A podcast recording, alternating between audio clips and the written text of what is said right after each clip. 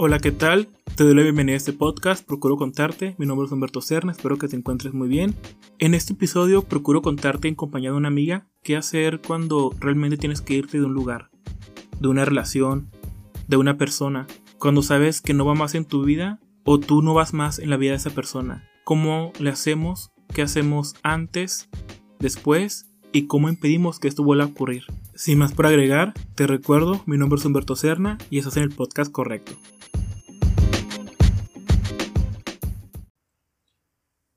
Me encuentro esta tarde con mi amiga Stephanie Silva, psicóloga, maestra. Eh, ¿Qué más eres de todo lo que haces de tu vida? Cantante. Cantante, este, stylist. ¿Sí? ¿Te gusta la moda? A veces soy yo. ¿Eres tú? Soy yo. ¿Eres tú? Muy bien, en ese caso, pues gracias por estar aquí de vuelta en el podcast. Procuro contarte. Gracias por haber aceptado la invitación. Ahora estamos en un concepto otoñal. Porque la vez pasada en el, en el de WandaVision, pues era verano. Llegué todo acalorado, sudado. Sí. Y ahora estamos en este ambiente muy reflexivo del otoño, casi Así por es. terminar el año. Así es. Entonces, cuéntame, cuéntame qué has hecho. Pues trabajar. trabajar mucho y, y también, eh, pues bueno, he tenido un tiempo de, de mucho aprendizaje, como siempre, de adaptación. Entonces, pues dentro de todo eso, muy, muy agradecida. Hemos tenido un año muy reflexivo, ¿no? Los dos. Bueno, yo, yo siento que he crecido mucho, eh, que me he conocido más, que he aprendido un montón de cosas nuevas. Sí. y tú lo has visto, entonces de igual manera yo he visto contigo tu crecimiento, Ento- entonces creo que independientemente de todo nos ha ido muy bien este año en el aspecto personal. Así es. Y eh, hoy estamos para hablar acerca de un tema bien complicado, bien difícil, pero bien normal, creo Muy que común. muy común, que es justamente un sentimiento muy complicado de explicar y te voy a contar un poco la historia. Eh, cuando grabamos el episodio de WandaVision, yo te conté acerca de este sentimiento de alejarte de una persona, de cortar una relación, El de, duelo. del duelo, de alejarnos, de irnos de donde ya no nos quieren, donde ya no queremos estar.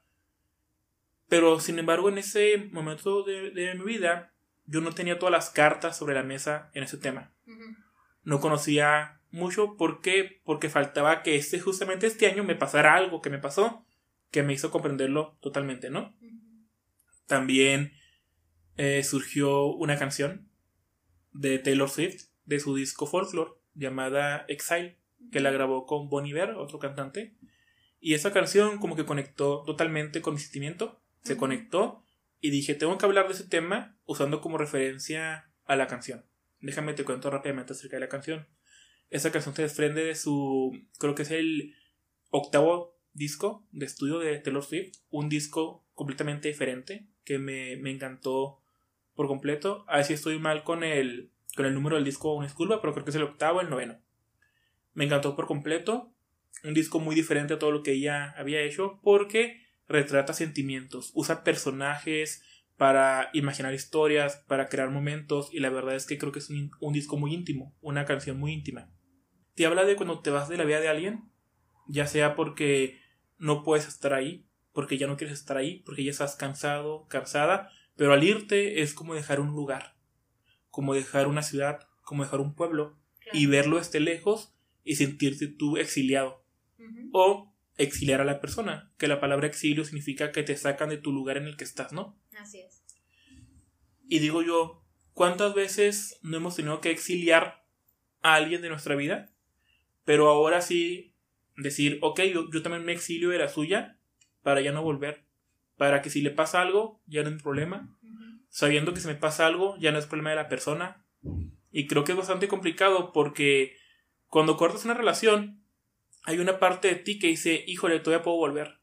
O algún día volveremos, o algún día va a pasar y nos vamos a encontrar. Pero lo realista y lo que debemos de pensar es que no tenemos que tener esa mentalidad. Que tenemos que irnos de una relación sabiendo que se acabó, que nos dejó cosas buenas, cosas malas, pero que se terminó. Y siento que Exile, la canción de Taylor Swift, que le da el título a este episodio, nos habla mucho de eso.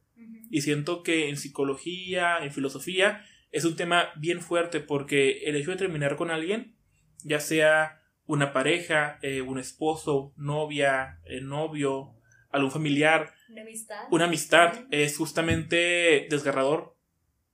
porque nuestras vidas están atadas una a la otra con las personas e irte es, romperte en muchos pedazos y muchas veces pues las personas no queda bien, ¿sabes?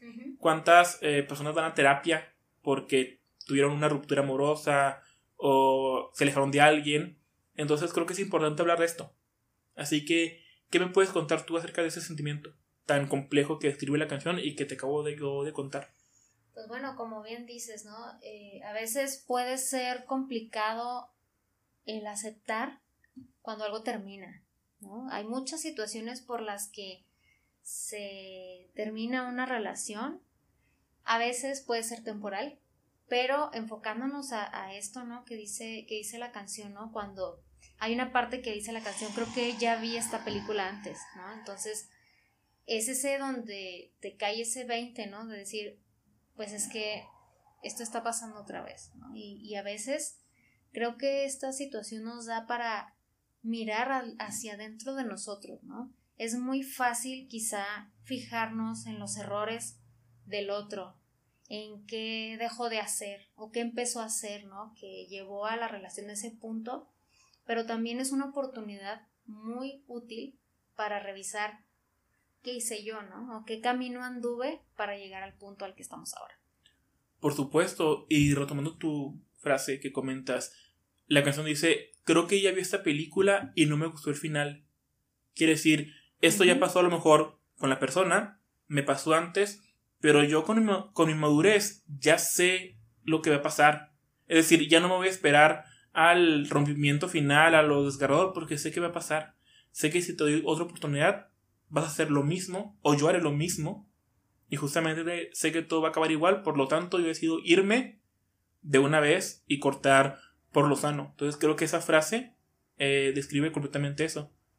Ya vi este final y no me gustó. Y yo creo que es clave para poder tener la fuerza, ¿no? De, de separarse. Porque es muy común que en las relaciones tendamos a volver una y otra vez, ¿no? Vienen estas ideas eh, de tal vez podemos intentarlo de nuevo, tal vez puede ser diferente. Acompañan muchas otras emociones como el miedo, a veces la culpa, ¿no? O sea, llegamos a pensar que esta vez puede ser diferente. Pero qué tan conscientes estamos realmente de que aquellas cosas de nosotros pues nos hacen volver a eso, ¿no? O que simplemente la otra persona y tú pues no son con quienes puedas tú quedarte, ¿no? O estar. Y con respecto a esto, a mí siempre me surge esta duda. ¿Cómo te vas de una relación y cómo el irte cambia con los años. Es decir, eh, como que siento que se va representando mucho si lo haces de adolescente, de joven, de adulto, de más adulto, porque la vida te va dando herramientas y si eres inteligente, las vas usando, cada vez vas aprendiendo y cada vez va siendo no más sencillo, pero sí lo toleras más rápido o más pronto. Yo creo que aquí sería importante a lo mejor yo cambiaría la palabra de ser más inteligente por ser consciente, ¿sí?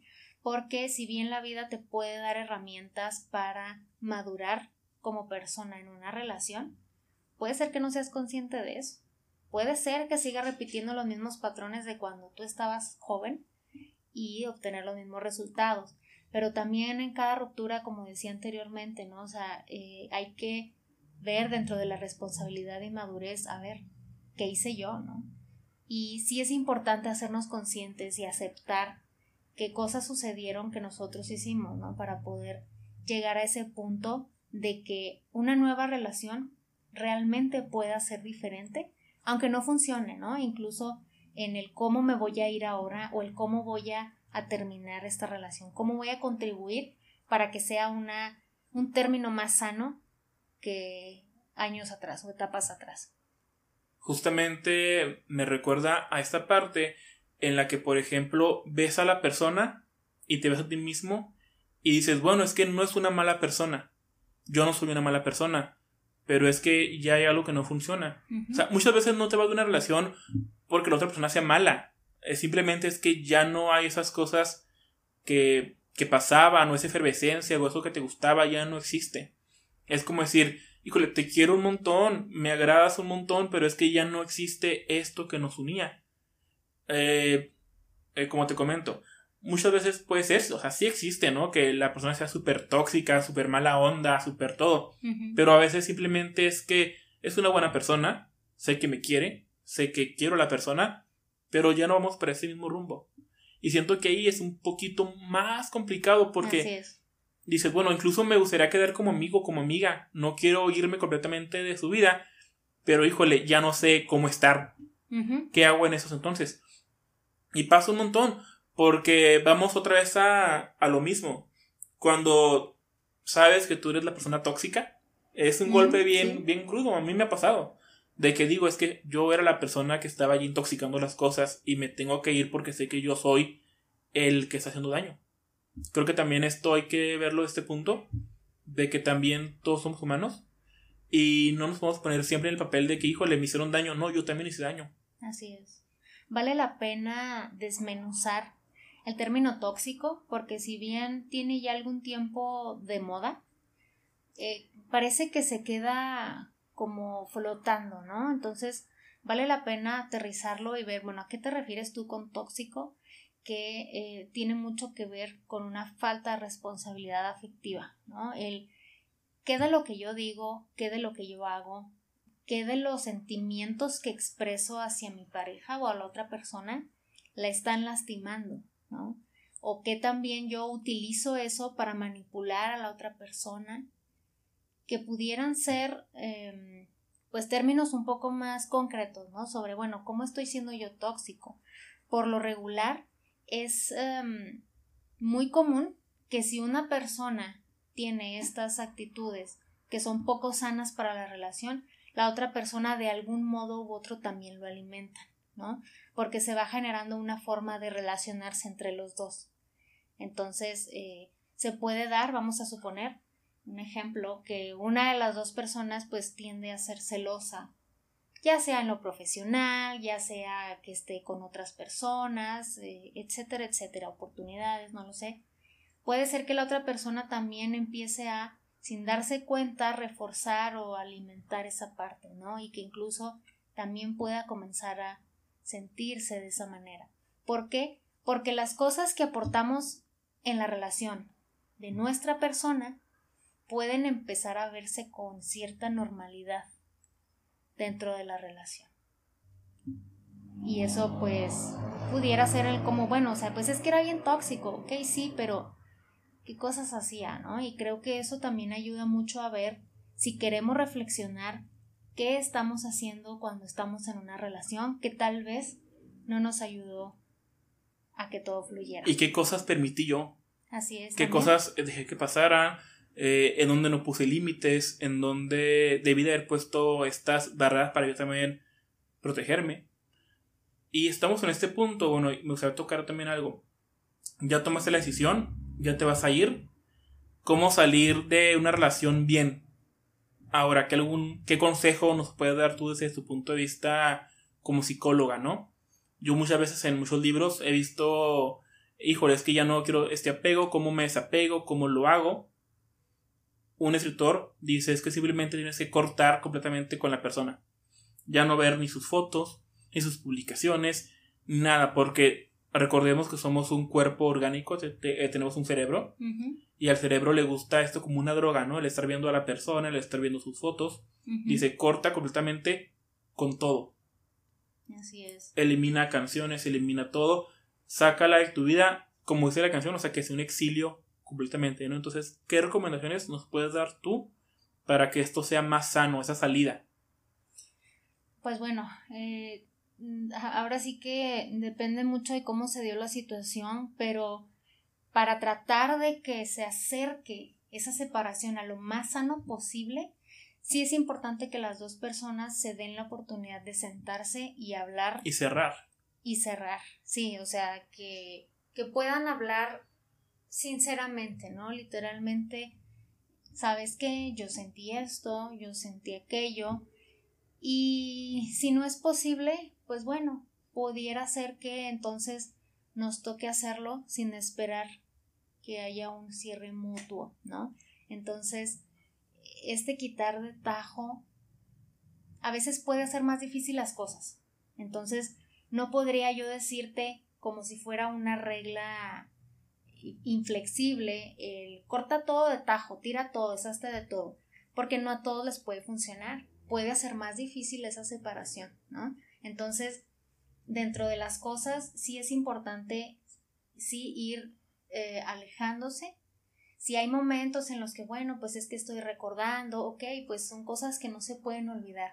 La frase olvida a la persona, yo creo que nos puede confundir, ¿no? En el sentido de que ya eh, eh, trata de erradicarlo de tu vida y va a ser una cosa muy irónica, porque va a tener el efecto contrario, ¿no? Al concentrarme tanto en olvidarlo, lo voy a recordar más. Entonces, en ese sentido, yo que recomendaría que no fuerces a ya estar bien, a ya no recordar, a ya no tener nada, o sea, no fuerces esa separación porque necesitas entender y necesitas comprender a través del tiempo, ¿sí?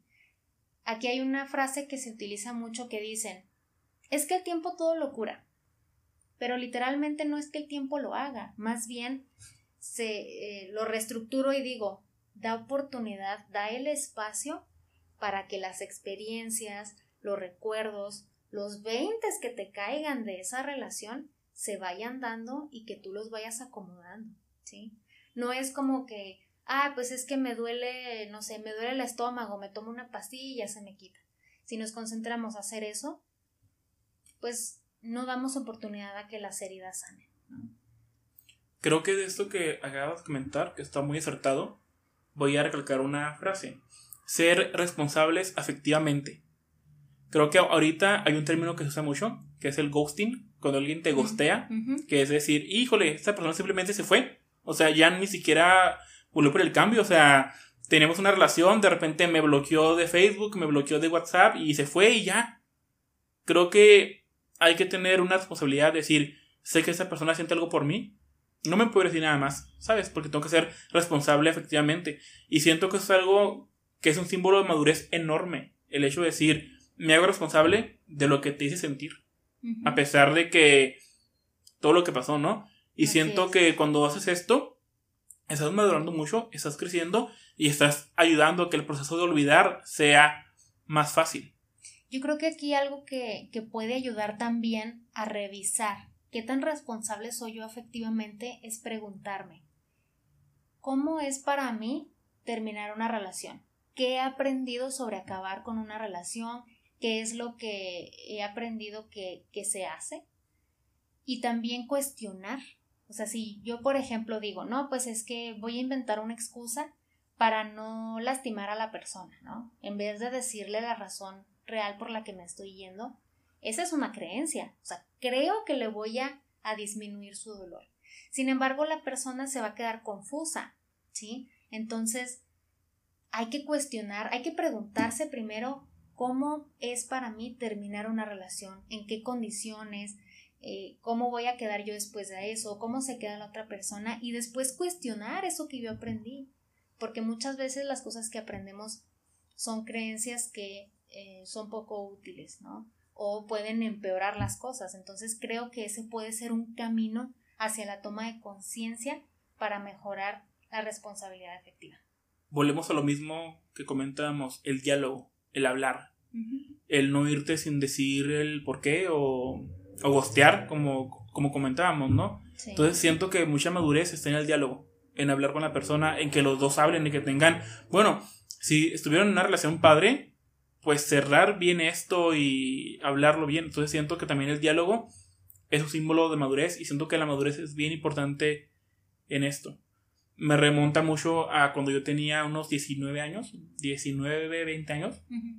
Terminé una relación de amistad y me fui y gosteé a la chava. ¿Sabes? O sea, simplemente hubo problemas y yo no me consideré como que maduro o inmaduro, simplemente no sabía. Y dije, pues ya no lo voy a hablar. Ya no lo voy a hablar. Eh, me enojé. Este, la bloqueé de Facebook, de en esos tiempos del Messenger. Y no le dije nada. Y me fui. Y dije yo, ¿por qué? Porque va a ser más fácil para, no, para los dos. Tiempo después, pues ya han pasado como 10 años o más y digo, híjole, qué feo que me fui sin decir nada y que ella se quedó durante meses con esa con esa duda. Y que yo jamás pude volver porque ya me sentía yo demasiado avergonzado por lo que había hecho. Era un chavito, pues estaba en el primer semestre de la carrera, creo. Y siento que eso se me quedó como que muy grabado. El hecho de que antes de irte tienes que decir por qué. Siento que se me quedó eh, muy grabado. Siento que eso es una de las cosas que más recuerdo cuando toco esos temas. Pero siento que es algo que me hizo aprender muchísimo, que eso no se debe de volver a hacer. Porque luego me lo hicieron a mí. Y sí, es bastante agresivo el hecho de quedarte sin saber qué pasó. Pero volvemos a esto, todo eso tiene que ver mucho con la madurez y con la diferencia de cómo terminas una relación o cómo la empiezas. Como comentamos de nuevo, ¿no? En este mismo disco de Taylor Swift viene la canción eh, Betty y otras más que te hablan acerca de una relación de prepa, ¿no? De chavitos de 15 años, 16, ¿no? Como para ellos la terminan y no pasa nada porque es una relación que consideran X y pero realmente si les duele y no saben y te muestra mucho que la madurez es vital para esto, para comprender en qué punto de una de una relación estás. Por eso a veces he escuchado eh, vaya, en eso se fundamenta, ¿no? El comentario de personas más grandes que les dicen a, los chicos, ¿no? De la escuela, no tengas novio todavía, espérate, no te metas ahí, mejor disfruta tus amistades, porque tiene mucho que ver esa parte, ¿no? Y fíjate que ahorita mencionabas eh, que tú te fuiste de esa, de esa relación de amistad porque pues en algún punto te sentiste molesto, ¿no? Y tomaste esa decisión. Dentro de este ejercicio de toma de conciencia, de cómo es mi responsabilidad afectiva con los demás, también va a surgir eso. El darnos cuenta que tal vez la regamos, que no hicimos lo adecuado, que pudimos haber hecho más, pero aguas, porque cuando ya pasa esa situación y vamos creciendo, vamos entendiendo, vamos acomodando cosas y eso da pie a la madurez, pues obviamente nos va a dar otra mentalidad.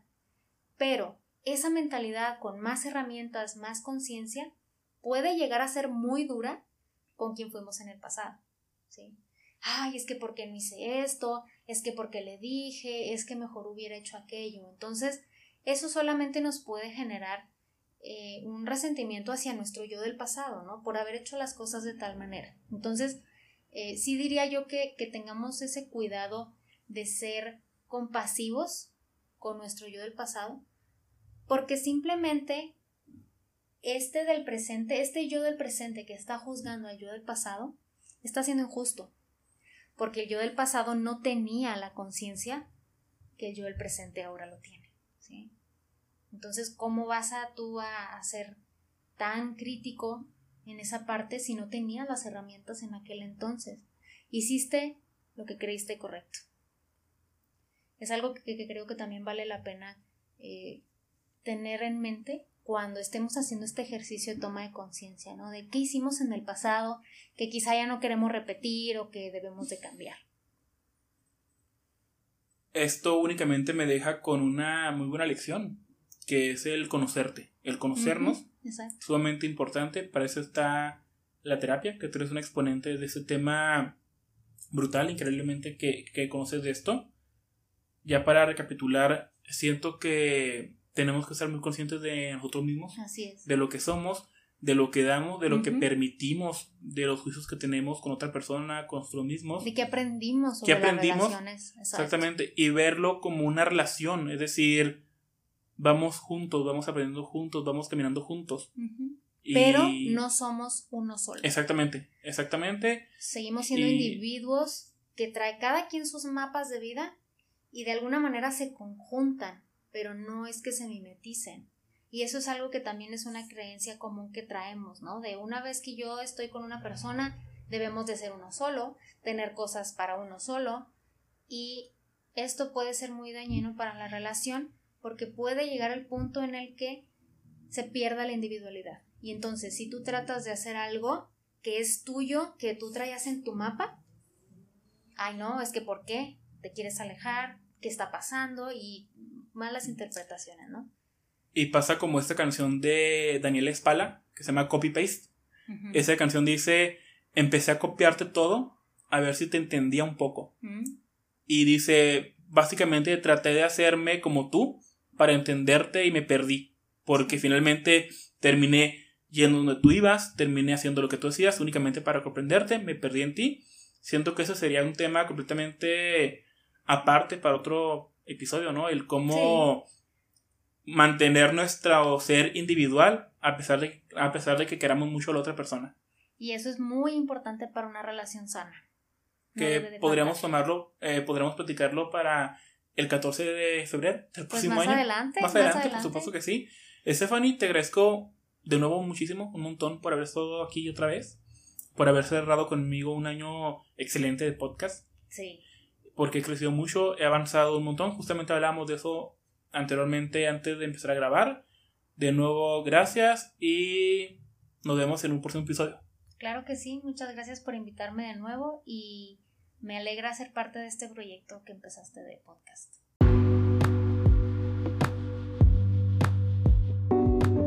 Hemos terminado y te agradezco por haberte quedado con nosotros en este episodio. Espero que te haya gustado, que te haya servido.